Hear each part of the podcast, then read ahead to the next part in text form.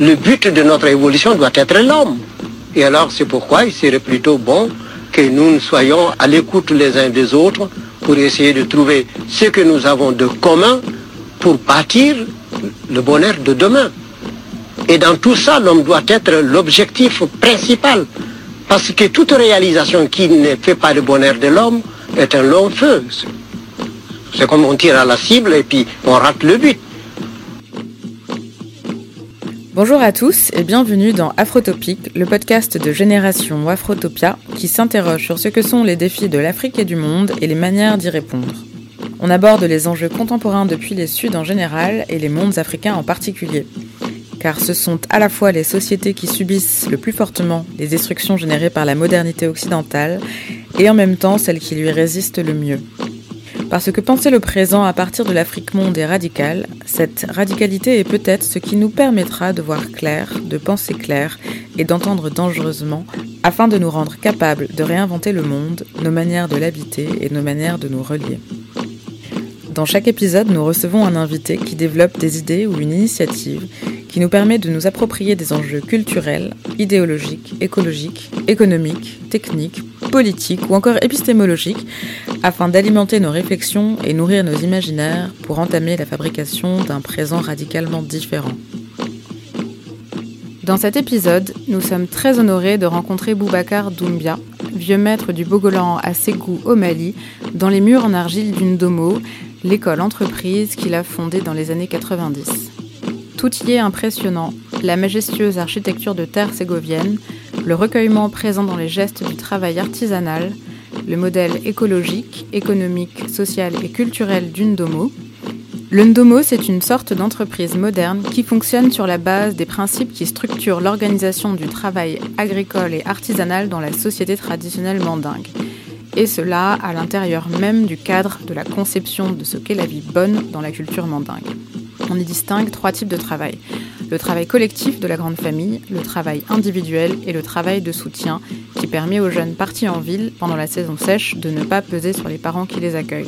De cela découle une conception du travail, une répartition de son temps et de ce qu'il rapporte selon son type en fonction des étapes de la vie et en conformité avec les valeurs sociétales. Le Ndomo a établi son propre système de gestion et de planification comptable à partir des réalités sociales et culturelles de la société malienne contemporaine. Le Ndomo manifeste une voie de l'émancipation qui passe par une connaissance profonde des institutions culturelles du lien, de la solidarité et du faire société qui sont un héritage actif dans les sociétés africaines contemporaines et diasporiques. Cette expérimentation réussie nous invite à procéder à une reformulation, à une remodélisation de notre patrimoine immatériel par l'invention de formes nouvelles contemporaines. Cet épisode a été enregistré en décembre 2019 un grand merci à Koudi du Mali pour l'hospitalité à Bamako et à toute l'équipe de la galerie Nirouba à Ségou, Initié. C'est un format long et un peu technique de gestion administrative et financière à certains endroits, mais tout y est quand même très important. Avec cet épisode sur le Ndomo, on fait l'expérience de la limite de la forme podcast audio et c'est une des raisons pour lesquelles on vous propose de nous aider à produire de nouveaux supports plus adaptés à l'ambition de recherche, création, construction qui se prêtent mieux à l'enjeu. Donc si le podcast vous plaît, vous nourrit et que vous souhaitez contribuer à faire naître tous les projets en construction autour, rendez-vous sur la page de dons des amis du podcast Afrotopique où vous trouverez le lien dans la description. Et si vous souhaitez recevoir la newsletter qui accompagnera cet épisode avec un lien vers un très beau reportage photo, inscrivez-vous à la lettre de ressources. Le lien est également dans la description. Merci beaucoup et bonne écoute. Boubacar Doumbia, bonjour. Ah, bonjour. Alors nous nous trouvons actuellement au Ndomo, euh, l'atelier de fabrication de Bogolan que vous avez fondé à Ségou au Mali. Euh, le Ndomo est également un lieu d'apprentissage et de formation pour les jeunes, pour les jeunes et les moins jeunes, que vous avez imaginé comme une version contemporaine de l'enclos d'initiation qui forme toute une classe d'âge aux valeurs de la société malienne. Alors, euh, Boubacar Doumbia, est-ce que vous pouvez vous présenter et nous expliquer comment est né le projet d'une domo, quel est le sens d'une domo et nous parler de son architecture, de son fonctionnement économique et de sa vocation sociale et culturelle. Hmm. Euh, donc, euh, euh, bonjour, je m'appelle Doumia. je suis un sortant de l'Institut national des arts du Mali. Après la fin de mes études, avec certains de mes collègues, c'est six peintres sortant de l'Institut national des arts, qui se sont dit, bon, est-ce que le mieux ne serait pas d'utiliser les techniques traditionnelles de teinture que nous avons en Afrique de l'Ouest comme moyen d'expression et durant des années, on a essayé de valoriser ces techniques traditionnelles de teinture en les utilisant comme moyen d'expression pour faire des tableaux d'art et exposer un peu partout à travers le monde. Donc c'est de là que j'ai nourri en quelque sorte euh, cette idée de mettre au point un concept qui s'appelle le concept Ndomo. Je me suis dit, est-ce que le mieux ne serait pas d'utiliser ces mêmes techniques traditionnelles comme auparavant pour réaliser des accessoires vestimentaires comme ça se faisait auparavant. En même temps, faire une transposition vers euh, l'artisanat d'art en réalisant des accessoires de décoration. Et là, en faisant ce travail, créer de l'emploi pour les jeunes pour qu'ils puissent rester dans leur terroir.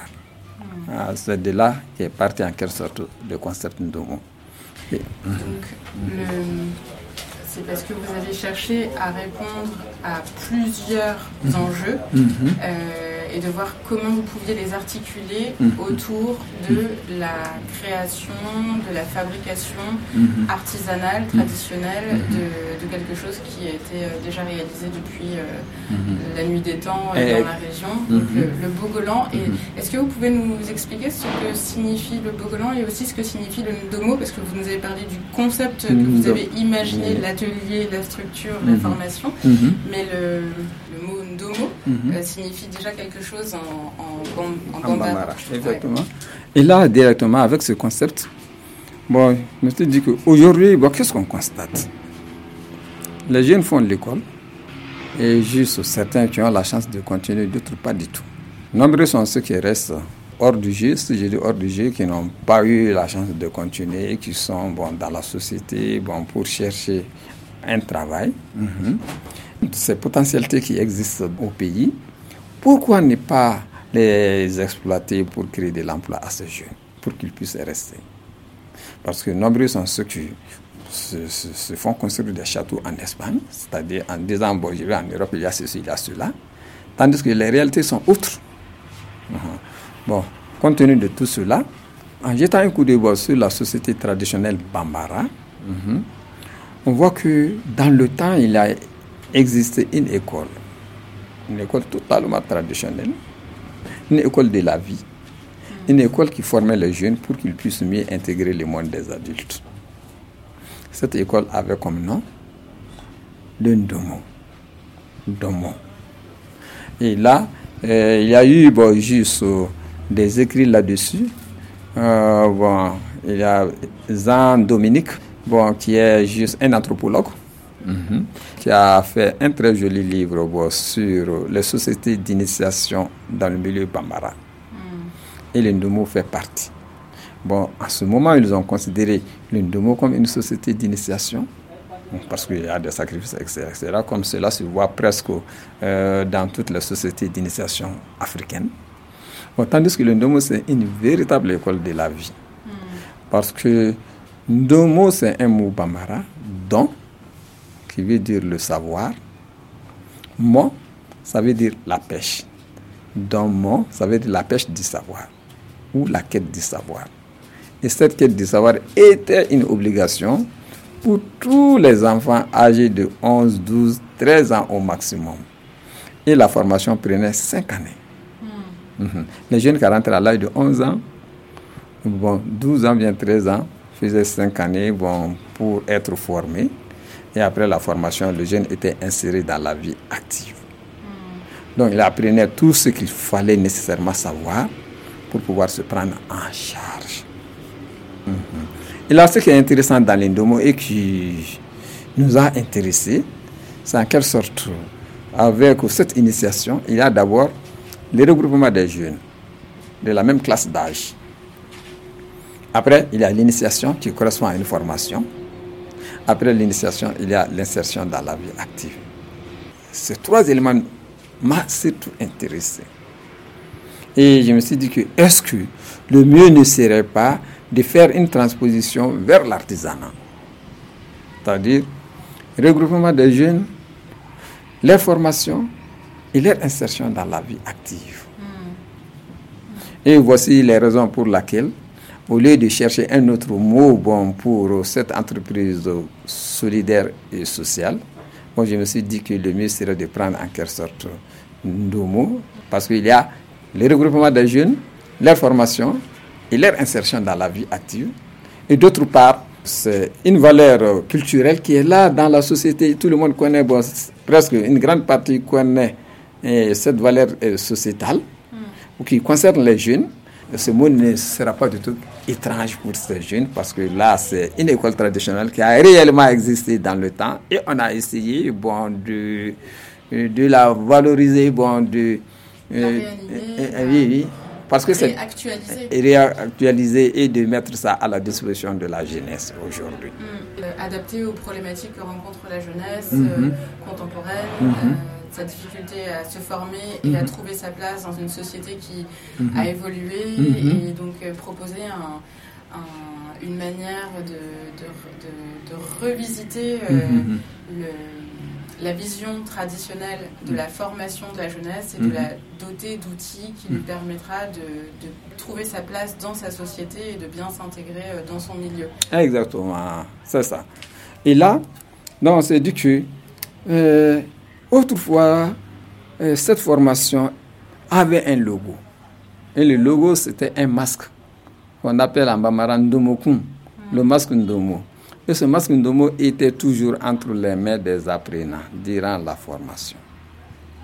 Oh, bon, je me suis dit que donc le mieux serait de concevoir un endroit, un atelier où tous les jeunes peuvent se retrouver pour apprendre. Il y a un regroupement d'abord, ensuite une formation et une insertion. Euh, voici la raison qui a fait que ce centre a été créé et on a donné le nom, le centre Ndomo. Hmm. En quelle année est-ce que vous avez créé le centre? Euh, Le centre, euh, bon, depuis 1990, il y a eu ce, concept qui a commencé à fonctionner. Mhm. Mais là où nous sommes, bon, le centre a été construit en 2001, 2002 et c'est en 2003 qu'on a déménagé au centre. Hmm. Et du point de vue euh, conception, on a juste un atelier qui est là, qui est réalisé à partir de l'architecture soudano-sahélienne. C'est très beau. Uh-huh. Et l'architecture soudano-sahélienne avec un style ségovien. Hmm. Le style ségovien, c'est en quelque sorte, il y a les bâtiments qui sont endus en banco rouge, une terre rouge qu'on trouve dans la zone de Ségou, qui est mélangée avec de l'eau plus le beurre de karité. Hmm. Et l'enduit est fait avec ce mélange. Dès que l'eau touche le mur, donc ça glisse là-dessus parce que ça devient imperméable. Mm. Moi-même, j'ai eu à concevoir le plan de l'architecture. Ah oui? Mhm. L'atelier est divisé en trois grandes parties. L'atelier de décoration qui reçoit les jeunes pour la formation et pour l'insertion. Et le Ndomo, si nous revenons un peu en arrière, le Ndomo, qui est en quelque sorte la quête du savoir, dans le milieu Bambara, il y a sept, euh, formes de masque Ndomo. Il y a le masque Ndomo avec deux cornes jusqu'à huit. Lorsqu'on voit le masque Ndomo avec deux cornes, il s'agit de deux sexes. Lorsqu'on le voit avec trois, trois le chiffre 3 c'est le masculin, le chiffre 4 c'est le féminin, le chiffre 5 c'est androgyne. Et lorsqu'on voit le masque avec six cornes, c'est le masculin parce qu'on a trois multiplié par deux. Lorsqu'on le voit avec sept cornes, c'est les deux ensemble 3 pour l'homme, 4 pour la femme. Lorsqu'on le voit avec 8 cornes, c'est le féminin parce qu'on a 4 multipliés par 2. Et ça s'arrête là. Et c'est cette variante de Masundomo correspond aux 7 jours de la semaine. Si on regarde les 7 jours de la semaine, qu'est-ce qu'on constate? La semaine commence ça se termine, ça reprend ça se termine. Donc c'est pour dire que la formation ou bien juste la recherche de la connaissance, c'est juste une sorte de perpétuel va-et-vient. Est-ce que vous voyez? Et là, bon, comme logo de l'entreprise, nous, on a jugé utile de prendre le masque de moi avec cinq cornes. Pourquoi cinq parmi les sept? Parce que cinq, c'est androgyne, c'est juste un centre pour les jeunes garçons et pour les jeunes filles. Et ensuite, cinq symbolise en quelque sorte les cinq doigts de la personne, un outil que l'homme a toujours besoin pour se prendre en charge. Et dans la construction architecturale, on a incorporé le masque Ndomo dans l'architecture. L'entrée, c'est sous forme de masque avec les cinq cordes. Et tous ceux qui connaissent très très bien la culture Bambara en voyant le bâtiment de c'est le Ndomo qui a pour mission de former et d'accompagner. Exactement. En fait, l'architecture euh, est symbolique et elle, hmm. elle, revêt déjà elle-même une signification. C'est une architecture qui parle. Ah, exactement. Exactement. qui comprennent le langage codé euh, oui, oui. du Bambara, et, des, codes traditionnels. Exactement. Est-ce que vous pouvez nous dire ce que c'est que le Bogolan? Mhm. Le Bogolan, c'est une technique traditionnelle de teinture qui a été couramment utilisée en Afrique de l'Ouest par euh, l'ensemble des ethnies du groupe Manding et les Pulques, parce que là, le groupe Manding cohabite toujours avec les Pulques. Et concernant cette technique, ce sont des plantes qui sont utilisées. Donc, c'est juste une sorte de teinture totalement naturelle. Et les plantes utilisées, ce sont des plantes qu'on trouve en Afrique de l'Ouest et en Afrique centrale. À part ces deux zones, on n'en trouve plus. Ce sont des plantes qui sont classées dans une série de plantes euh, appelées les plantes à tanin. Des plantes qui contiennent beaucoup de tanin. Et là, les colorants qu'on peut avoir à partir de ces plantes sont les couleurs terre, c'est-à-dire les, couleurs ocre. Mhm. Il y a bon, les jaunes ocre sont obtenus à partir euh, d'une plante qu'on appelle couramment le boulot d'Afrique. C'est un arbre avec le tronc blanc et ce sont les feuilles qui sont utilisées pour l'extraction de la couleur. Soit on fait bouillir les feuilles pour avoir le jaune, ou bien on met l'eau là-dessus. Au bout de 30 minutes, ça donne la couleur ocre jaune. Et dès que le tissu est trempé dans cette décoction, ça donne une couleur jaune sur le tissu. Et ça ne part plus. Mhm. Et là, il y a l'écorce euh, d'un autre arbre qui est couramment utilisé, mais il y a plusieurs variétés d'écorces appartenant à des plantes différentes. Et ces écorces donnent la couleur ocre rouge. Pas le rouge, mais ocre rouge qui tire un peu vers le marron. Et c'est une plante à tanner également. Dès que le tissu est trempé dedans, ça tient le tissu et ça ne part pas. Et c'est toute une palette de couleurs comme ça. Et ce tissu teint, les Bambara ont donné un nom à ce tissu. On les appelle basilamphini. Et basi, ça veut dire plante médicinale. Et lam, ça veut dire l'effi. Et fini, ça veut dire tissu. Et en prenant ces trois mots, fini, ça veut dire l'effet de la plante médicinale sur le tissu. Parce que les plantes utilisées sont toujours les plantes qui sont également utilisées dans le cadre de la médecine traditionnelle. Et les plantes à d'une manière générale, en Afrique de l'Ouest, sont utilisées comme antiseptiques, antibiotiques naturels. Et dès que le tissu est teint, et ce tissu renferme un antiseptique naturel qui protège la peau. Et ces plantes sont beaucoup utilisées pour soigner les plaies, pour soigner les infections internes. On fait sous forme de tisane ou en bois. Et dans nos traditions, autrefois, avec la circoncision des jeunes, les jeunes, toujours les jeunes circoncis, portaient un tissu trempé dans ces plantes. Ils portaient ça parce qu'en contact avec la plaie, ça facilitait la cicatrisation. Et donc, un tissu trempé, dans ces décoctions est toujours appelé basse l'infini, résultat des plantes médicinales sur le tissu. Et, et ce tissu était beaucoup porté en couleur unie par les hommes, hmm, avec différentes couleurs. Mais si la couleur était en ocre rouge foncé, là, donc tout le monde ne portait pas ce tissu. Donc c'était des tissus qui étaient destinés uniquement aux détenteurs de savoir, tels que les chasseurs, les guérisseurs. C'était comme ça. Et avec le temps, une autre technique est venue par incident. Et la légende dit qu'un chasseur était habillé avec une tenue bassilante. Il a tué un gibier qui est tombé dans une zone marcageuse. Et lorsqu'il est rentré dans la boue, prend son gibier et le mettre sur son épaule. La boue qui se trouve sur le gibier a fait des taches sur sa tenue ocre jaune. Arrivé à la maison, sa femme a lavé la tenue pour enlever la boue. La boue est partie, mais une tache noire est restée indélébile sur le tissu. Et à partir de ce constat, sa femme a dit tiens, donc elle a essayé de tremper un tissu dans la couleur ocre. Et elle a dessiné là-dessus avec la boue d'argile. Et ce tissu est devenu Bogo l'infini. Bogo qui veut dire la terre, l'an, l'effet, et fini tissu. Bogo l'infini qui veut dire l'effet de la terre sur le tissu. Hmm. Mhm. Mais on ne peut jamais faire le Bogo l'infini sans passer par le bassin l'infini. Parce que c'est le bassin qui contient du tanin. Et l'argile, du point de vue composition chimique, l'argile contient naturellement le fer. Lorsqu'il a l'eau là-dessus, très longtemps, ça se fermente en se fermentant, on obtient une sorte d'oxyde de fer. Et l'oxyde de fer, en contact avec le tanin de la plante, il y a une réaction chimique qui donne immédiatement le noir. Ah, donc c'est ça. Et ce noir, c'est ça le bogolan. Mhm. Mais cette technique appartient exclusivement aux femmes. Et là, de tout temps, les femmes âgées avaient le droit de faire ce travail sur le tissu. Parce que dans nos traditions, dès qu'une femme dépasse la cinquantaine, normalement, elle ne doit plus faire la cuisine. Ce sont ces belles filles qui vont faire la relève. Si elle sait dessiner, elle peut s'occuper de la réalisation des trousseaux de mariage pour les jeunes filles. Parce que dans nos traditions, dès qu'une jeune fille s'en va chez son mari, euh, bon, on lui offre en quelque des tissus décorés comme trousseau de mariage. Et c'était ces femmes qui faisaient juste une dissertation littéraire sur ces tissus sous forme de décoration. L'objectif visé, c'était comment maintenir la paix au sein du foyer conjugal et comment maintenir la paix au sein de la grande famille où la femme s'en va et comment maintenir la paix au sein de la société dans laquelle elle va vivre.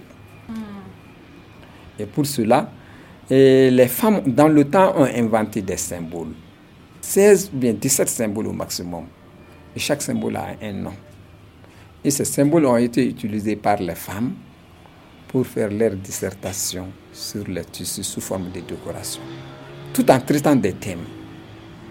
Et ces thèmes sont traités à partir d'un système, c'est-à-dire une manière de faire qui a été transmise de génération en génération. Et les pages sont totalement décorées avec des noms bien déterminés bon, pour chaque thème. Et ce sont les mamans qui vont sélectionner ces thèmes et qui confient ça à des vieilles femmes qui les réalisent bon, pour les jeunes filles qui vont en mariage. Et dès que le tissu est porté, tout le monde comprend parfaitement le contenu du thème parce que ça s'adresse à toute la communauté et pas à une seule personne. Et ça permet à tout le monde de vivre de cohabiter sans difficulté parce qu'on a de très grandes familles. Hmm. Donc c'était comme ça. D'accord. Ah, c'est de là qu'est parti en quelque sorte le concept Ndomo. Et là, ce qui est intéressant dans l'Indomo, c'est en quelque sorte, aujourd'hui, il y a cette forme d'insertion des jeunes qui se pose. Et cette insertion des jeunes, on a essayé de, l'aborder d'une manière totalement différente de, de, celle qui a existé dans le temps. Hmm. Nous recevons les jeunes qui ont passion pour l'artisanat et pour les arts. Et il y a une formation qui est donnée à ces jeunes durant deux années. Hmm. Et durant ces deux années, on a les aînés ont la charge des cadets.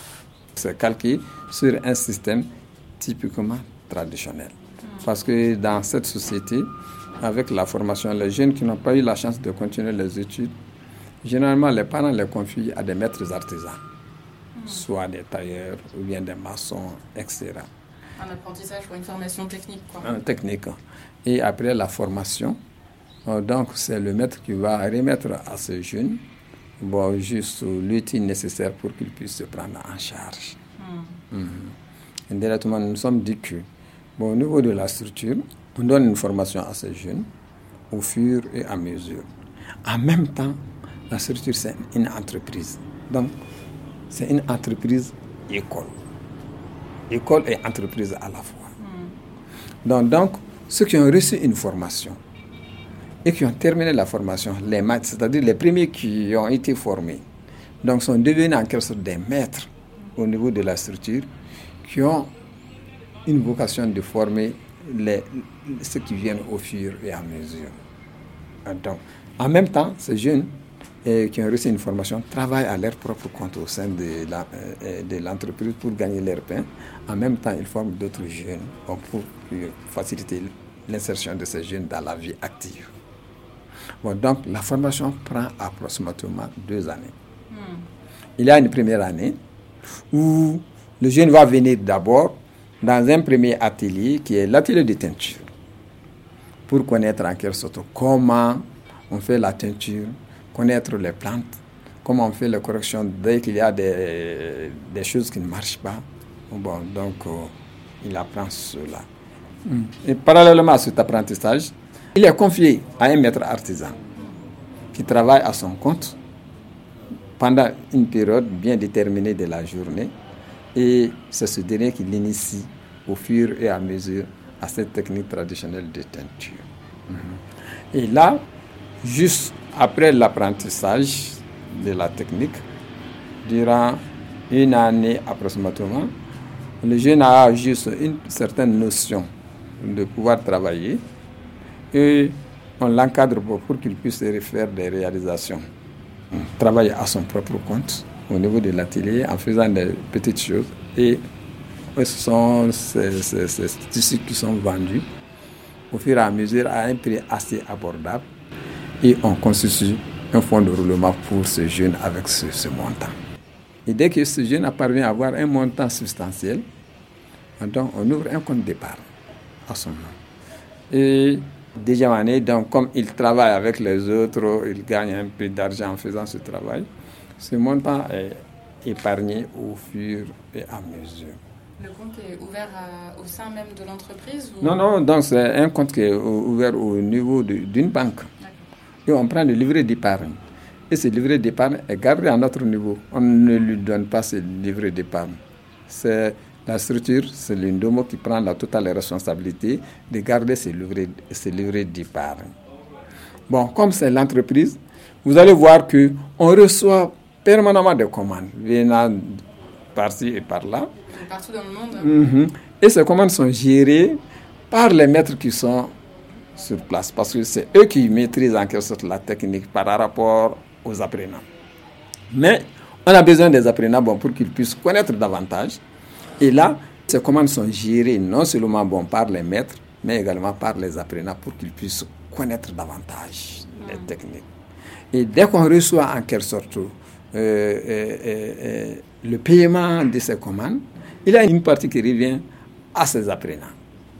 Donc, en un mot, ils travaillent sur des tissus et ces tissus sont vendus, et le montant leur revient. Et à la fin de chaque mois, il y a un montant qui leur revient également parce qu'ils participent à la réalisation des commandes. Et c'est l'ensemble de ces fonds qui vont constituer le fonds de roulement du jeune en question à la fin de ses études. Hmm, son, vous voulez dire son épargne? Ah, euh, Oui, son épargne qui constitue un fonds de, un fonds de roulement. Ça, pour lui-même, pour, ses activités, pour ses activités futures. Fabrication de Bogolan Ah oui, oui. Euh, bon. Et donc là, dès que ce jeune termine ses études, euh, les deux années, donc il y a deux possibilités. Soit il s'installe à son compte, soit il reste au niveau de la structure pour bénéficier d'un accompagnement. Mais généralement, la majeure partie des jeunes formés au niveau de la structure préfèrent un accompagnement. Et dans ce cas, il reste au niveau de la structure avec les maîtres pour faire face à des grandes commandes que nous recevons et pour travailler également pour eux-mêmes. Et pour cela, on a été obligé de revisiter bon, certaines parties de nos valeurs sociétales parce qu'en regardant bon, la société traditionnelle mandingue, on voit que l'organisation du travail, bon, c'est une organisation qui est totalement différente l'organisation du travail bon, euh, selon le système occidental. Vous allez voir, bon, euh, généralement dans le temps, c'était des entreprises familiales. Et qu'est-ce qu'on voit? Euh, Dans le temps, ces entreprises familiales évoluaient sur l'agriculture et sur l'artisanat, surtout. Les deux à la fois. Mais l'accent est beaucoup porté sur l'agriculture. Et après l'agriculture, bon, ceux qui peuvent travailler avec la main faisaient l'artisanat. Et en prenant l'agriculture, qu'est-ce qu'on voit? Bon, la famille a un champ. Et ce champ est appelé le champ collectif parce que ce sont de très grandes familles. Et le matin, tous les braves valides se retrouvent dans ce champ collectif pour travailler. Euh, un peu tôt le matin, bon, jusqu'aux environs de 14h, 15h. À ce moment, on arrête le travail collectif. Et le chef de famille va donner la liberté à tout un chacun, parce qu'il y a plusieurs chefs de famille regroupés bon, sur ce champ avec euh, les membres de leur famille. On va donner la liberté à chaque personne d'aller s'occuper de son champ individuel. Chacun va dans un petit lopin de champ qui lui appartient faire un travail d'ordre individuel.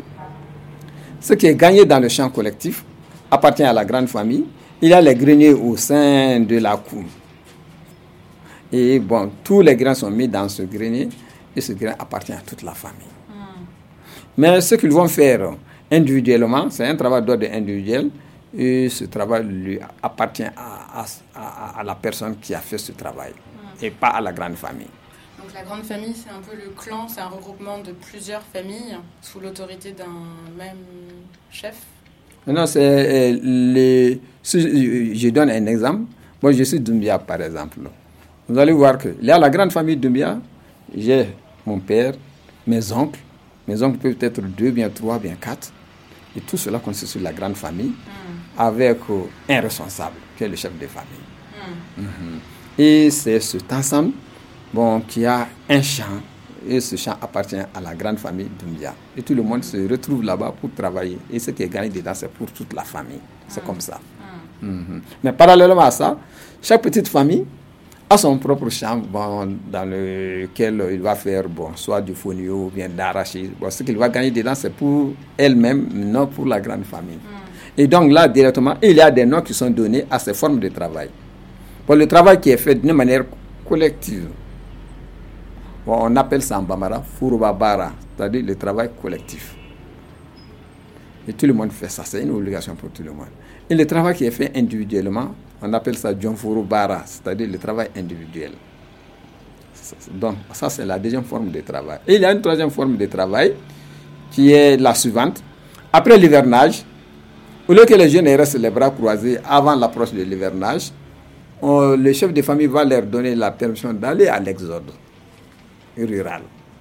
C'est-à-dire ils vont quitter le village pour aller au niveau des centres urbains, les grandes villes, pour travailler afin d'avoir un peu d'argent. Ou bien dans un village qui est très proche pour travailler afin d'avoir un peu d'argent. Et à l'approche de l'hivernage, ils vont revenir en famille avec ce montant. Hein. Et c'est ce montant qui est remis bon, juste au père ou bien à l'oncle paternel qui l'épargne bon, pour, pour préparer le mariage du jeune. Parce que, Et, l'hivernage, est-ce que vous pouvez nous dire ce que c'est?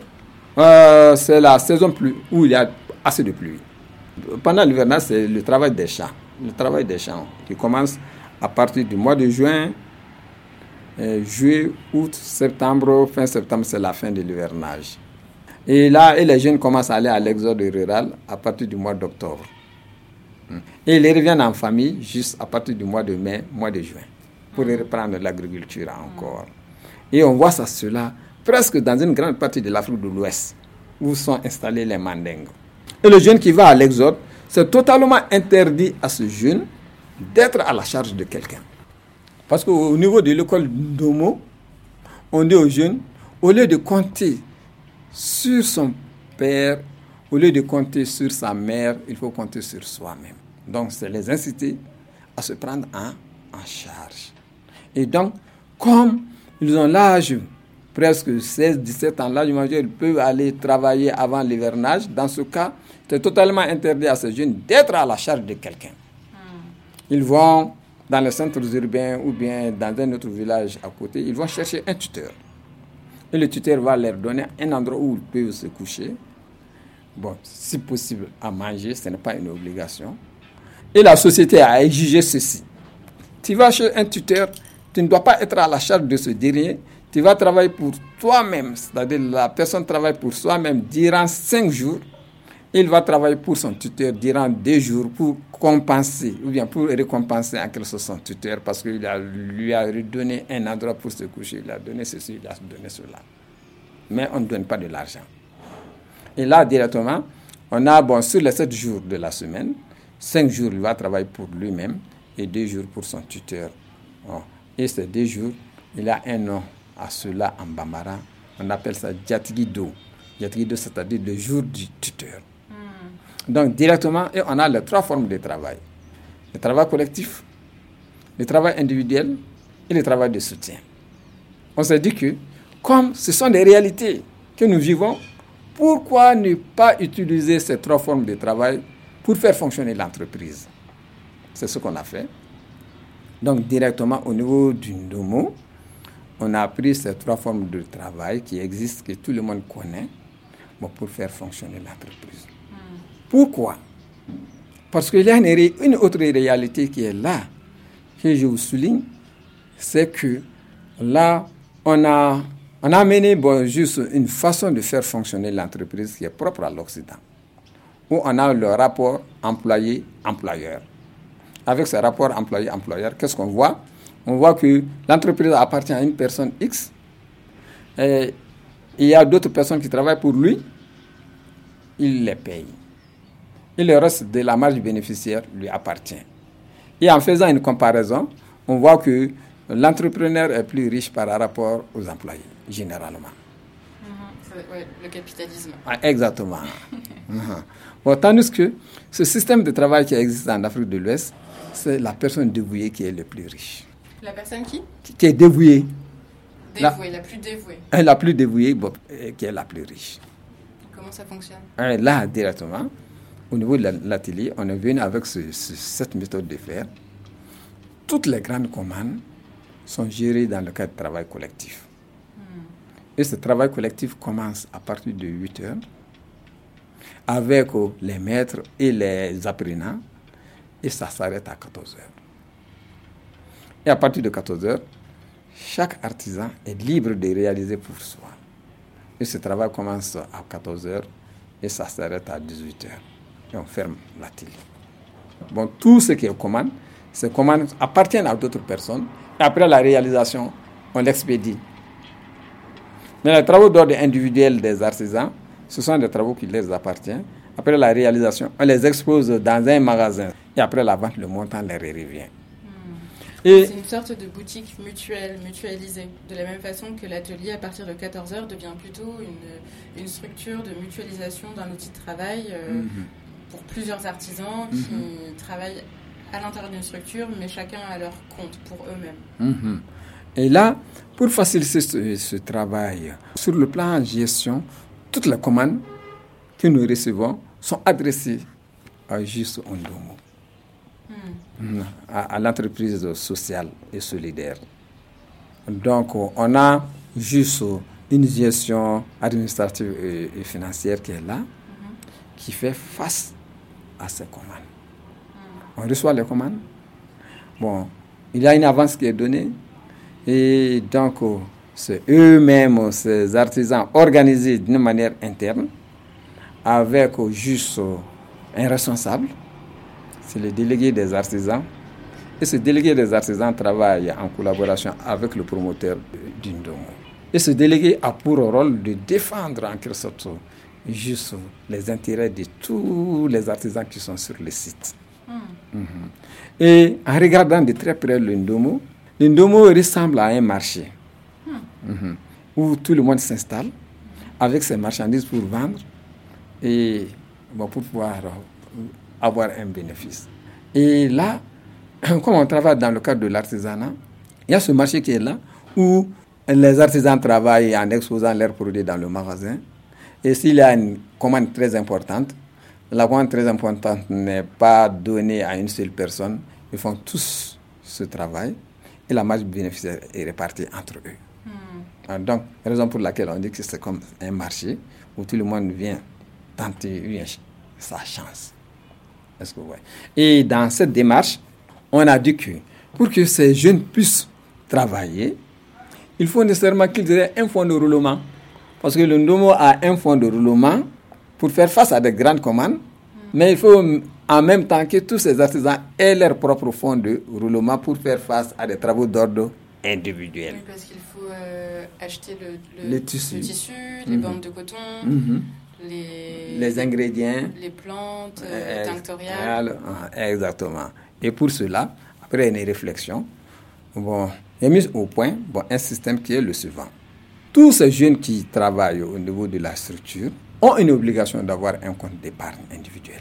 Et ce compte d'épargne individuel est alimenté au fur et à mesure par euh, ce qu'ils gagnent dans le cadre de travail individuel, parce qu'on a une fourchette de répartition euh, de la marge bénéficiaire des commandes.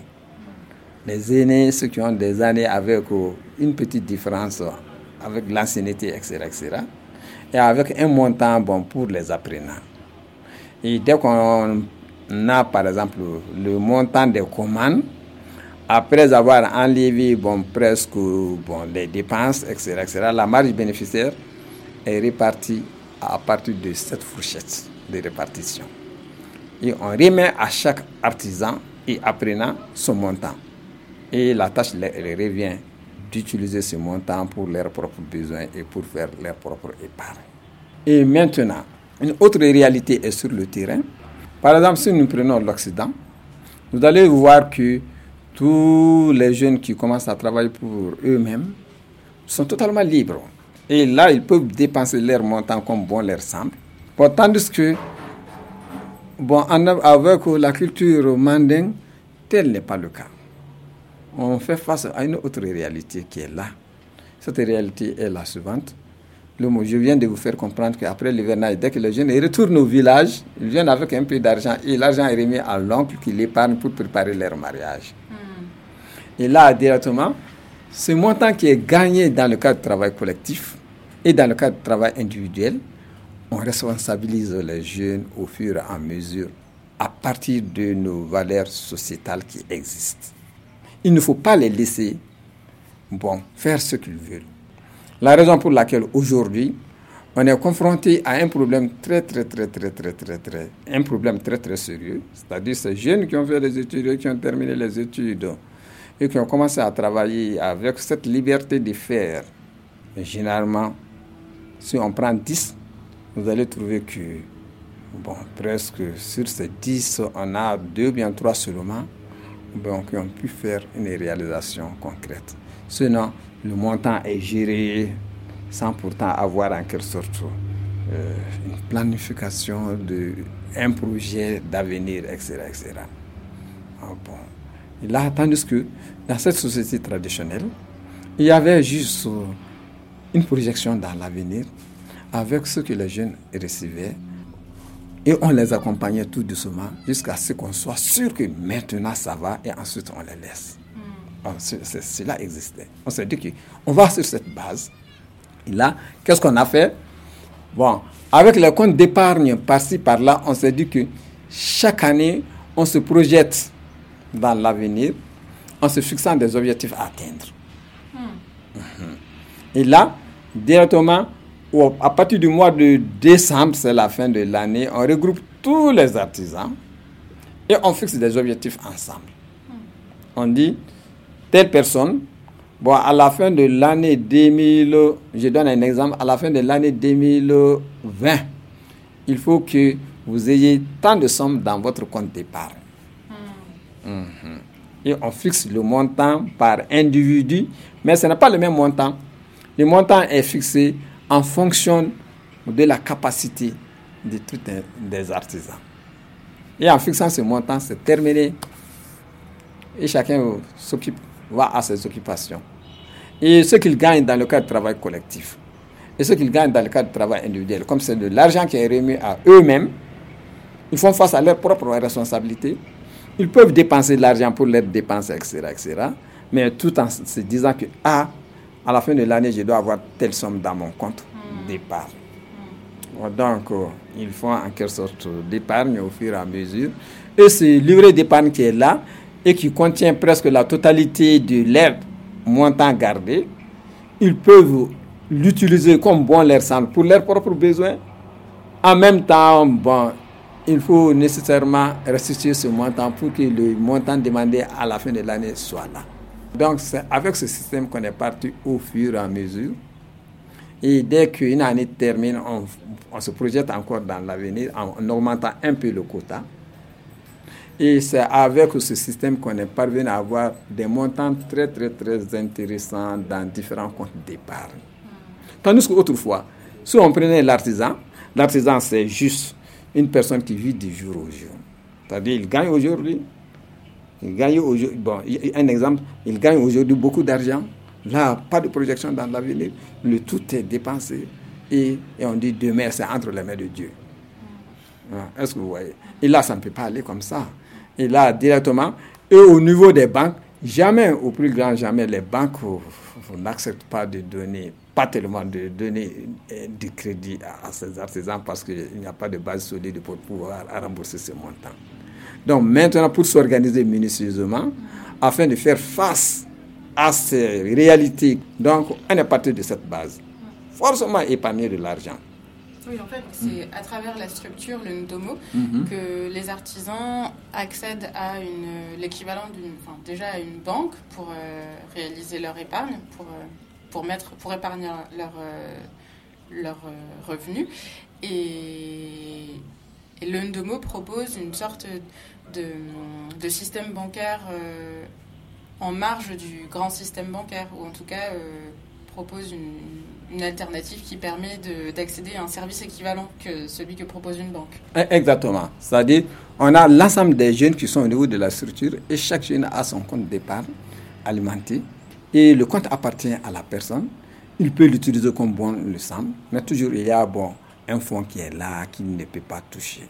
Hmm. Mais il travaille, il peut faire des retraits dans ce compte d'épargne pour acheter des tissus pour ses propres travaux d'ordre individuel. Et maintenant, pour faciliter le travail des jeunes qui sont au niveau de la structure, la marge bénéficiaire gagnée par la structure est utilisée pour acheter tous les intrants. je reviens là-dessus pour que vous puissiez comprendre. Là, par exemple, après la vente, il y a un montant qui est réparti entre tous les artisans et on prend directement sur les travaux collectifs et sur les travaux d'ordre individuel 10%. Hmm. Pourquoi? Parce que dans nos traditions, vous allez voir que le jeune qui quitte la famille pour aller travailler, il a un tuteur, il doit faire deux jours de travail pour ce tuteur. Hmm. Donc le tuteur de tous les jeunes qui travaillent au niveau de la structure, c'est le Ndomo. La structure elle-même. Elle-même. Hmm. Et la structure met à leur disposition un atelier de travail.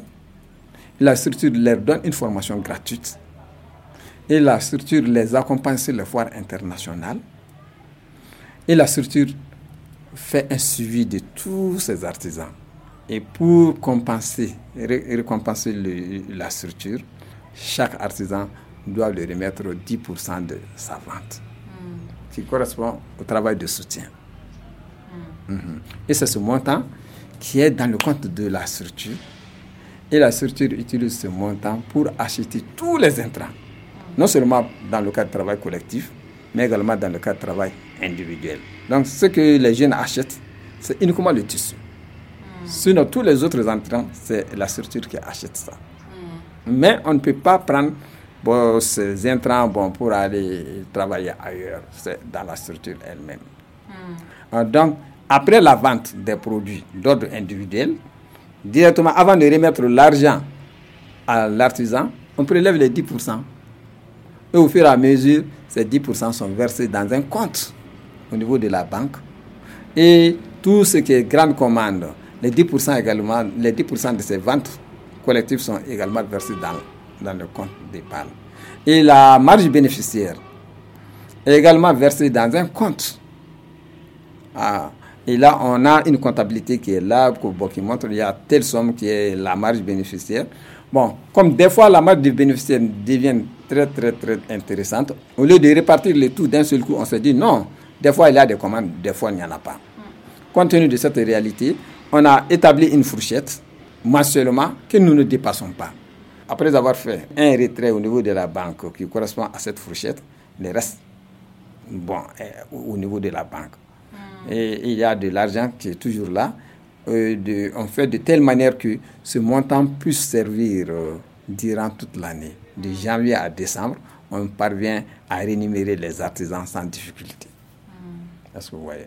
Et les artisans, avec les travaux d'ordre individuel, ont de l'argent pour alimenter leur compte d'épargne. Et ce qu'ils gagnent dans, également dans le cadre de travail individuel, ils peuvent alimenter leur compte d'épargne afin d'avoir le montant demandé. Hmm. Est-ce que vous voyez? Oui, je mhm. vois. Mhm. Ah, mhm. Et là, directement, on s'est dit que avec ce système, il y a eu juste une sorte d'équilibre, si je dis une sorte d'équilibre. Le jeune parvient à faire face à ses propres besoins. En même temps, il y a un fonds qui est au niveau de la banque pour faire face à ses commandes au fur et à mesure. Et avec ces commandes qu'il réalise, toujours il y a une marge bénéficiaire qui vient bon, pour renforcer le montant qui se trouve dans le compte départ. Et là, à la fin de l'année, pour stimuler encore les jeunes à épargner, on a mis au point un autre système qui est ceci. on regroupe tous les jeunes et la structure organise une sorte de fête. Donc c'est pour récompenser ceux qui ont pu beaucoup épargner. Par exemple, on demande à avoir 200 000 francs dans le compte, la personne a 300 bien 350 000 francs. Ah, donc bravo. Ah, donc euh, là, directement, on lui remet un certain montant pour l'encourager. Mm. Et c'est la structure qui donne cela. Et donc, avec ce système, on est parvenu à avoir des montants très très intéressants dans les différents comptes. Et on s'est dit que maintenant, ça ne vaut plus le coup d'aller vers la banque. Mm. On fait une sorte de microfinance interne. Mm. Mm-hmm.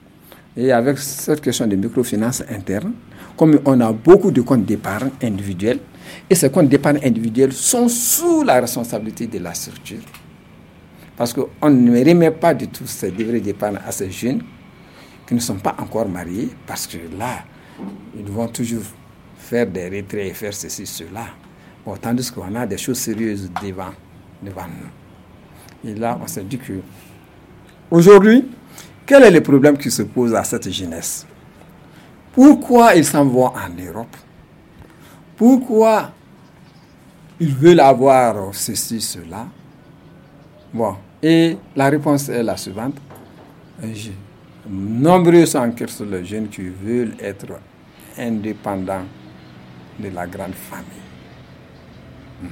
Parce que si vous prenez nos familles, vous allez trouver, bon, juste la famille est là, les parents sont là, même si on se marie, on se trouve dans la même famille. Et il a toujours des histoires. Bon, donc il faut qu'il y ait un changement sans pourtant déranger du trop euh, les valeurs sociétales. On a trouvé une solution qui est la suivante. On s'est dit que avec tous ces livrets d'épargne, on va tout mettre en œuvre pour que ces jeunes puissent avoir l'air toit avant qu'ils ne se marient. Hmm. Et là, on a pris la décision la structure elle-même a pris la décision d'emprunter de l'argent dans les comptes d'épargne sans intérêt. c'est sous la responsabilité de la structure et avec la permission des, des, comment on appelle ça, des, propriétaires des, des, livrets d'épargne. Oui, de tous les participants à la structure. Uh-huh. donc on prend de l'argent, un peu d'argent dans les comptes d'épargne et ce montant avec ce montant, on a essayé de rapprocher les mairies, surtout la mairie de la commune rurale de Pelingala, pour acheter des lots à usage d'habitation. C'est-à-dire mm. un terrain qui est là, qui est fait pour l'habitation. Mm. Mais on ne peut pas acheter pour tout le monde. Il faut aller par étapes. Et dans nos traditions, la priorité aux aînés d'abord et les cadets après. Mm. Et là, avec ce système, on a pris de l'argent, on a acheté. Bon, on prend par exemple, un programme deux ou bien trois personnes avec ce montant, on achète des lots à usage d'habitation pour ces deux ou bien trois personnes. Et la lettre d'attribution du lot est remise à la structure, mais c'est le nom de la, des personnes qui sont mentionnées là-dessus. Mais on ne remet pas du tout la lettre d'attribution. Il faut que le montant soit totalement remboursé pour qu'on puisse remettre la lettre. L'acte de propriété. Exact, l'acte de propriété. Et pour le remboursement, pour que ça puisse se faire au plus vite que possible. La construction?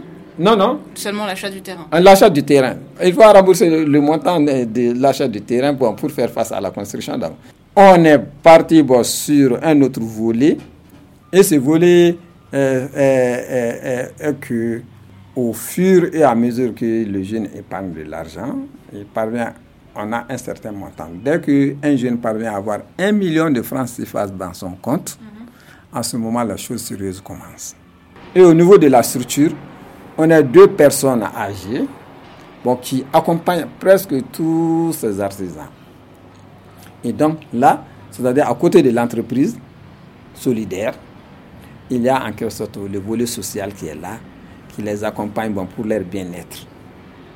Et dans ce volet social, comme je viens de vous dire, l'achat des lots à usage d'habitation se fait dans ce cadre, c'est-à-dire on prend de l'argent.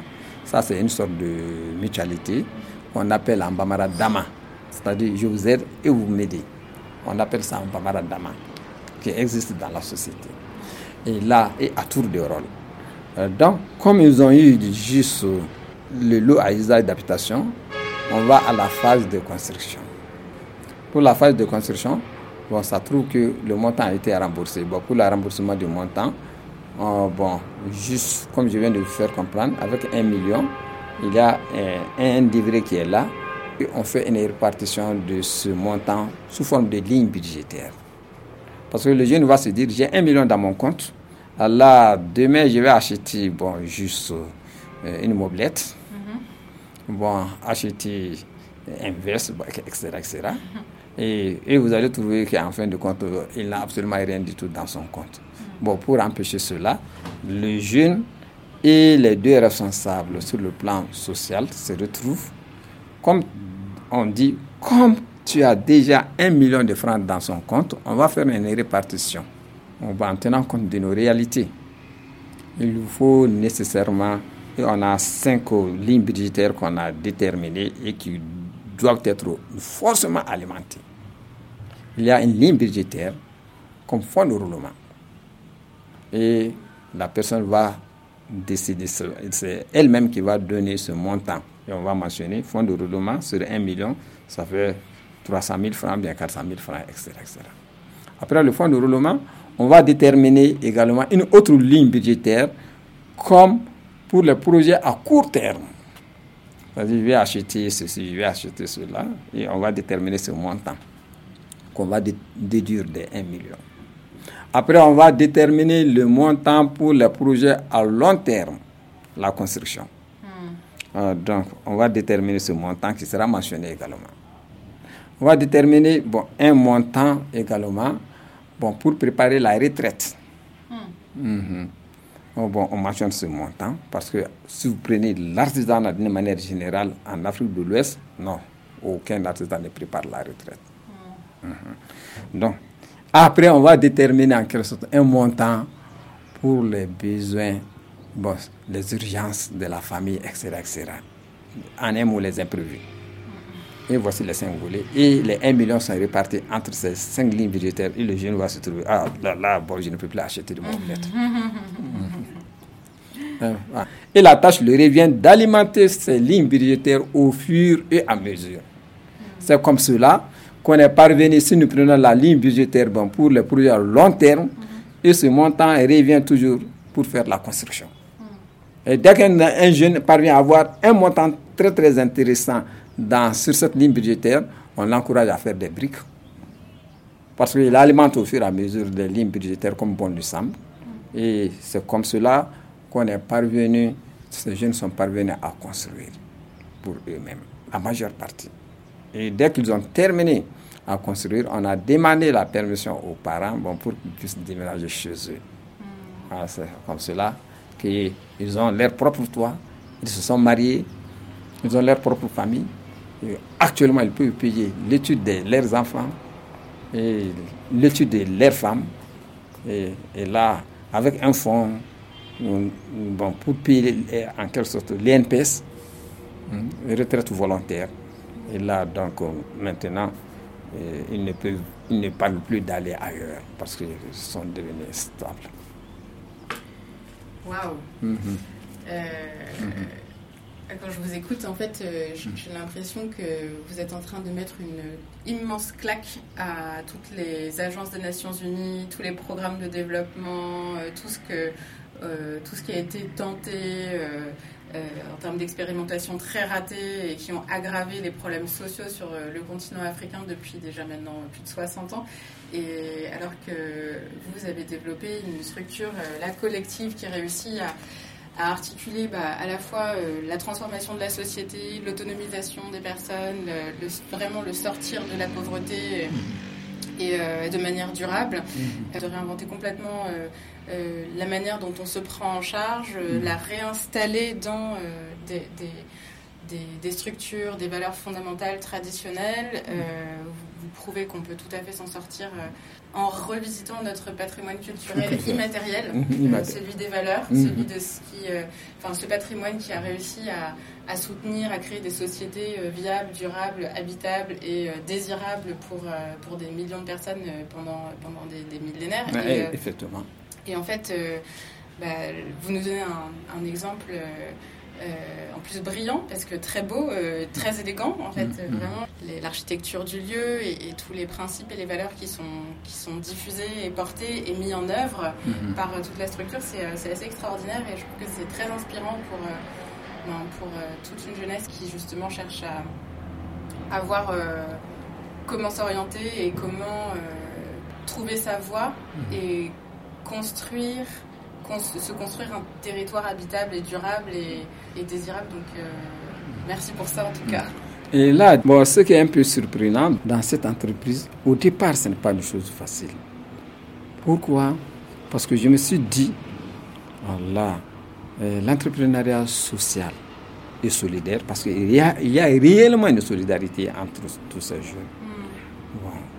Bon, de 1990 à nos jours, presque 20 et quelques années, mhm, ces jeunes qui se fréquentent. 30, ans. 30, oui, 30 ans. Bon, vous allez voir par exemple, entre eux-mêmes, ils sont organisés parce que là, on ne s'arrête pas seulement. bon, au niveau, se dire, ah là, on vient au niveau d'une domo pour travailler, gagner de l'argent et après chacun va de son côté et chacun est libre de faire ce qu'il veut. Non tout cela a été accompagné avec une sorte de sensibilisation, une véritable sensibilisation. Il fallait nécessairement faire comprendre à ces jeunes leurs propres valeurs sociétales. Hmm. Mhm. Oui, il faut évoluer dans la société moderne, mais toujours en ayant, par exemple, ses racines. Il ne faut pas totalement abandonner. Hein. Bon, des fois, on abandonne certaines choses qui sont viables. Euh, bon, on se dit que là, si vous prenez la société d'une manière générale, le manding, c'est une personne euh, bon, euh, qui a eu à tout moment une vie sobre. Mhm. Une vie sobre.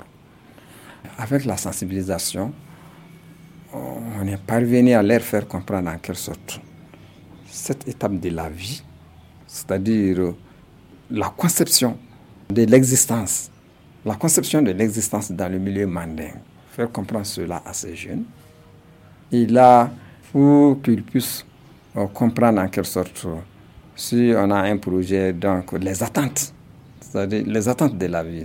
Le jeune qui est entre les mains des parents, il a des attentes en fin de compte pour qu'on puisse atteindre ces attentes. Il y a des points déterminés qui constituent en quelque sorte ces attentes au niveau de la structure, on a toujours essayé de viser ces attentes. Et dès qu'on parvient à avoir ces attentes, on dit qu'on a reçu. Et là, pour que vous, puissiez me comprendre, vous allez trouver qu'on dit que l'existence de l'homme repose sur cinq piliers dans le milieu mandingue. Ces cinq piliers constituent en quelque sorte les attentes à, à viser. Et dès qu'on parvient à avoir ces cinq piliers, on dit en Bamara Adonadala. Il a reçu. La réussite n'est pas du tout, ce n'est pas la richesse. Non, non, non, non. Il y a certains points bon, qui sont en quelque sorte indispensables durant l'existence. Dès que ces points sont atteints, donc il y a une satisfaction. Mais dire que il faut qu'il y ait des milliards, ou bien il faut qu'il y ait bon, tant, tant, tant, ou ceci, cela, non, non, non, pas du tout. On a toujours sensibilisé les jeunes, leur donner cette formation. Et, là, et cela nous a beaucoup, beaucoup aidé. Et ça, nous a, et ça permis à ces jeunes de connaître leurs propres valeurs sociétales. Bon, par exemple, dans nos attentes, l'existence repose sur cinq piliers. Et ces cinq piliers, le premier pilier, c'est le champ, comme autrefois c'était le champ, qui est juste euh, l'espace où on, travaille pour pouvoir se prendre, euh, vivre. Et le champ qui symbolise la vie, le travail. Après, il y a juste un endroit, il faut nécessairement avoir un endroit où, euh, comment dire, un abri. Un abri, ou bien un endroit où on est, euh, on est logé. Mhm. Après l'abri, le foyer, créer un foyer pour la progéniture, parce qu'on ne peut pas rester éternellement célibataire. Bon, après, il faut l'épargne parce que des fois, il y a des moments difficiles, des fois des moments qui... Bon, donc il faut toujours épargner. C'est le grenier Les greniers, effectivement. Les greniers, les animaux, mm. les volailles, etc. etc. Enfin, il y a juste la trajectoire de la vie, c'est-à-dire la citoyenneté. Donc, on a essayé de viser ces cinq ans. C'est l'attente qu'on a toujours cherché. Bon, apprendre à ces jeunes ces techniques traditionnelles de teinture, maîtriser cela, c'est leur offrir, oui, mettre à leur disposition un moyen pour qu'ils puissent travailler eux-mêmes pour pouvoir se prendre en charge. Ça, c'est le champ, le travail. Ils ont un métier parce qu'ils ont, ils ont appris ce métier, ils peuvent travailler pour gagner leur vie. Après, donc, le toit, on a mis un système au point au niveau de la structure pour que tous ces jeunes puissent avoir leur toit. Après, on a mis au point ce système d'épargne qui remplace les parents qui épargnent de l'argent. Et là, bon, c'est un système qui est moderne, mais au lieu de remettre aujourd'hui l'argent à ses parents qui sont toujours nécessités, et finalement on va trouver on n'a absolument rien du tout, il y a l'épargne qui remplace les parents. Et ce compte d'épargne est là bon, comme un fonds de garantie, non seulement pour faire face à leurs besoins quotidiens, mais également pour faire face à des multiples réalisations, leurs travaux d'ordre individuel. Bon, cette question d'épargne est résolue. Et après, on a juste la citoyenneté. Il y a, en prenant le manding, on a des étapes de la vie. Plusieurs étapes de la vie. De 1 à 10 ans, c'est une étape de 10 à 20 ans, c'est une étape. De 20 à 60 ans, c'est une étape. De 60 et au-delà, c'est une autre étape. Chaque étape a un nom bien déterminé. Et là, directement, l'ensemble de ces jeunes se trouve dans une étape qu'on appelle Kessri. Kessri, c'est-à-dire entre 20 et 60 ans, de dévouement. Dévoué pour pouvoir se prendre en charge, pour pouvoir faire prendre sa famille en charge, s'occuper de l'éducation de ses enfants, s'occuper de ses parents, etc., etc. Et dans cette phase, il y a des règles qui sont là qu'il faut nécessairement respecter au sein de la société. On a donné tout ça à ces jeunes pour qu'ils puissent rester, pour qu'ils puissent être mieux insérés dans la société dans laquelle ils vivent. Et là, dès qu'on a terminé avec ces cinq étapes, on dit, bon, notre mission a réussi on s'occupe d'autres jeunes. Mm-hmm. Mm-hmm. Merci beaucoup. Euh, et peut-être juste pour conclure, euh, d'après vous, est-ce qu'il est possible aujourd'hui pour euh, nous, mhm. de développer des nouvelles formes mhm. d'entreprise, à la fois enracinées dans des valeurs traditionnelles, mhm. les réanimer et adapter aux différents défis qui, se posent, qui se posent à nous en termes écologiques, par exemple, culturels, économiques. Est-ce que ce que vous avez fait avec là le Ndomo, c'est une manière de dire on peut tout à fait s'en sortir à partir de nos propres cultures, euh, de manière endogène, comme on dit. Et, en plus de ça, proposer vraiment des, futurs qui soient désirables et souhaitables pour, euh, pour toute une jeunesse, mais pas qu'une jeunesse en fait, pour toute une société entière. Oui, oui, oui, entièrement d'accord. C'est là l'objectif même. C'est-à-dire, il ne s'agit pas de tout calquer sur l'Occident. L'Occident a ses propres réalités. Et nous avons également nos propres réalités. Bon, le constat est que la majeure partie des solutions à nos problèmes viennent de l'Occident. Bon, tandis que il faut connaître en quelque sorte cette société, son fonctionnement, etc. et voir comment faire en quelque sorte une articulation entre ce qui vient d'ailleurs et ce que nous avons pour qu'on puisse avoir en quelque sorte un résultat positif. Et là, concernant l'environnement dont vous venez de parler, effectivement, si nous prenons l'indomo aujourd'hui, on travaille à partir des plantes. Tous nos déchets déchets liquides, déchets solides, on les transforme. Et tous ces déchets reviennent à la terre encore. Donc on a une écologie totalement 100% écologique. Hmm. Donc là, et on est allé un peu plus loin, c'est-à-dire réaliser quelque chose qui soit 100% écologique. C'est-à-dire le tissu, au lieu qu'on utilise le coton conventionnel, on utilise le coton biologique pour faire les tissus. Et c'est teint à partir des plantes, c'est décoré à partir de la boue. Et les déchets de feuilles sont transformés en compost. Et ce compost est remis à ceux qui font du maraîchage. Et l'eau que nous utilisons pour laver les tissus, on traite cette eau. Et cette eau est utilisée pour arroser les plantes. Il y a une partie qui s'en va dans un étang. Et dans cet état, présentement, nous sommes en train de faire la pisciculture dedans. Et là, bon, juste le bois que nous consommons, une petite quantité de bois, ça nous donne en quelque sorte de la cendre de bois. Et nous transformons cette cendre de bois en potasse. Et cette potasse est utilisée comme ingrédient dans nos travaux. Et donc, en un mot, on recycle de tout. Et finalement, nous n'avons pas de problème avec la commune dont, où le centre se trouve parce qu'on ne fait pas de déchets. Et là, et on remet directement à la clientèle un tissu qui est réaliste, qui est 100% écologique. Merci beaucoup. Ok, merci.